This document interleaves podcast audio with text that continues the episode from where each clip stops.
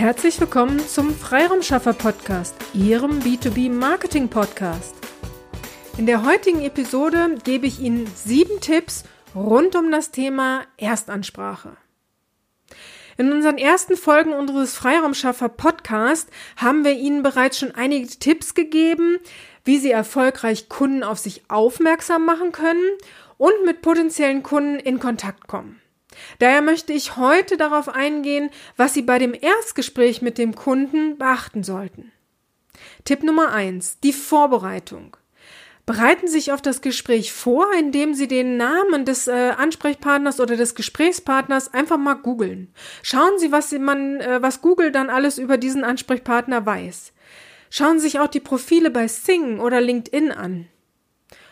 Kleiner Tipp, Hobbys können manchmal auch spannend sein, wenn ihr gegenüber auf Smalltalk steht, dann ist es ganz äh, wichtig zu wissen, welche Hobbys derjenige denn auch hat. Tipp Nummer zwei, das Thema des Gesprächs. Schauen Sie, über welchen Akquiseweg haben Sie diesen Kunden auf sich aufmerksam gemacht.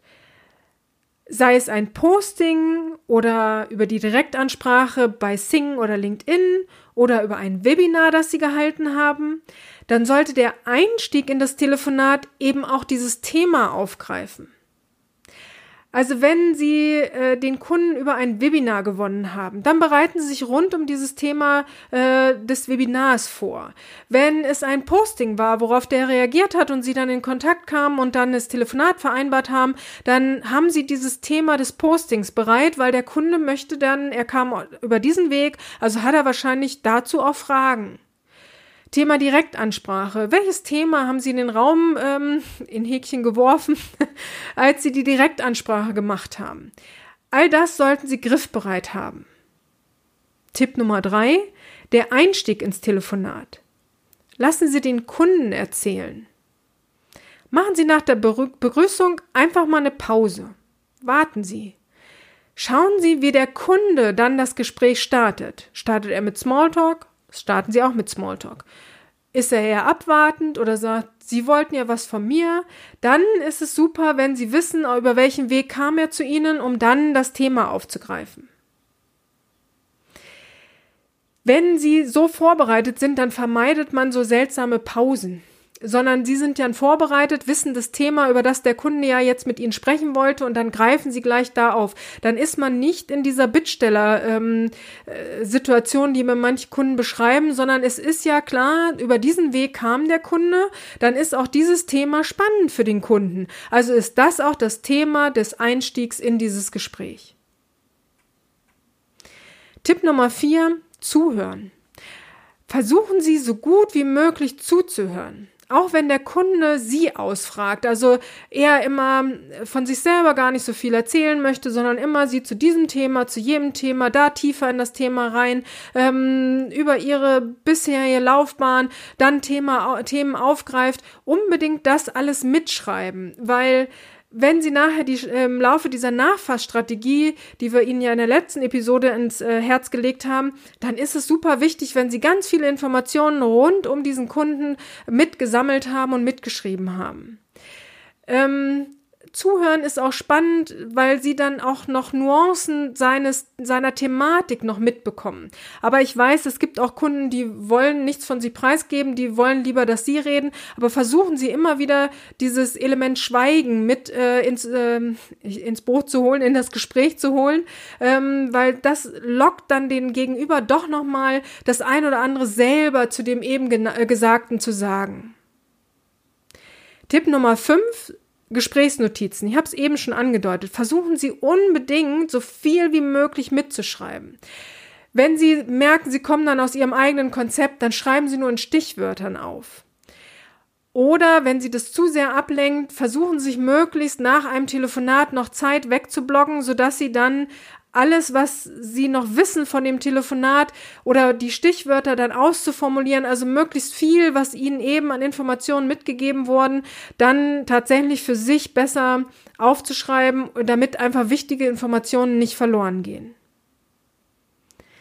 Tipp Nummer 6 ist fast der wichtigste äh, Tipp. Minimalziel, Maximalziel. Setzen Sie sich für Ihr Gespräch Ziele. Was ist es, was Sie mindestens erreichen möchten und was ist das Maximalziel, was Sie erreichen möchten? Was meine ich damit? Also Minimalziel kann zum Beispiel sein, dass Sie einen zweiten Gesprächstermin vereinbaren. Das Maximalziel kann sein, dass Sie den Auftrag generieren wollen oder was immer realistisch für sie ist. Also ähm, selten schreibt man im ersten Telefonat den, den Auftrag. Da einfach mal für sich reinspüren, äh, was macht Sinn, ähm, was sind so minimal, maximal Ziele, die ich mir setzen kann. Wichtig ist eben, dass sie sich diese Ziele setzen. Andernfalls führt man manchmal ein langes, total sympathisches Telefonat, aber am Ende hat man kein konkretes Ergebnis. Also selbst wenn der Kunde sagt, lassen Sie mir mal ähm, Infos zukommen, über was? Sie haben ein schönes, langes äh, Telefonat geführt über das ein oder andere, ähm, äh, die ein oder andere Anekdote über das ein oder andere Projekt, was Sie begleitet haben, aber konkret war einfach nichts. Von daher minimal, maximal Ziel, sich vorher zu überlegen und da zu schauen, ähm, dass sie auch den Inhalt gut, gut zuhören, gut raushören. Was ist die Thematik wirklich bei ihrem Gesprächspartner, um dann eine gute Basis zu haben, um hinterher Infos oder auch ein Angebot zu verschicken. Punkt Nummer sieben oder Tipp Nummer sieben ist, vereinbaren Sie einen Termin. Meine Empfehlung ist wirklich, dass Sie im Erstgespräch einen weiteren Gesprächstermin terminieren. Also nicht nur sagen, ich schicke Ihnen das zu und wir telefonieren dann wieder oder Mitte Mai, Mitte Juni lassen Sie uns dann wieder te äh, telefonieren. Versuchen Sie möglichst einen konkreten Termin rauszubekommen.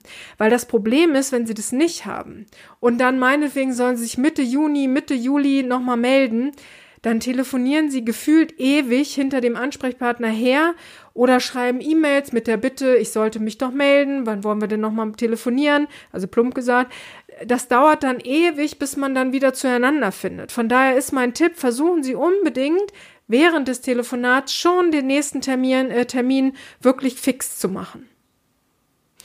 Sie merken, sich einen Telefonleitfaden zu erstellen, ist schon eine sehr gute Idee.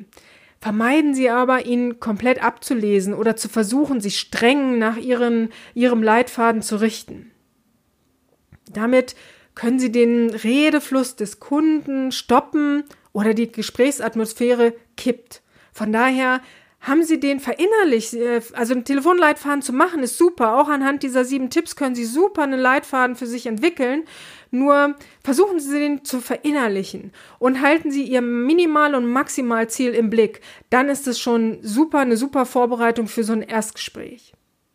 Ich hoffe, ich konnte Ihnen hier einige Ideen für Ihr Erstgespräch mitgeben und freue mich auf Feedback, weil ich bin auch gespannt, was Sie davon für sich umsetzen. Ich wünsche Ihnen nun von Herzen alles, alles Liebe, alles, alles Gute und vor allem ganz viel Erfolg. Ihre Petra Sierks. Vielen Dank, dass Sie heute mit dabei waren. Wenn Ihnen diese Episode gefallen hat, dann freuen wir uns über eine Bewertung bei iTunes.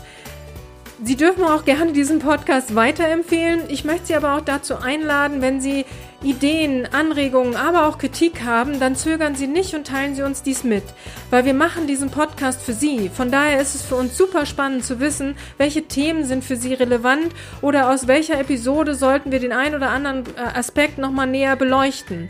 Von daher zögern Sie nicht, teilen Sie uns dies super gerne mit, dann setzen wir dies gerne für Sie um. Vielen Dank und bis zur nächsten Episode.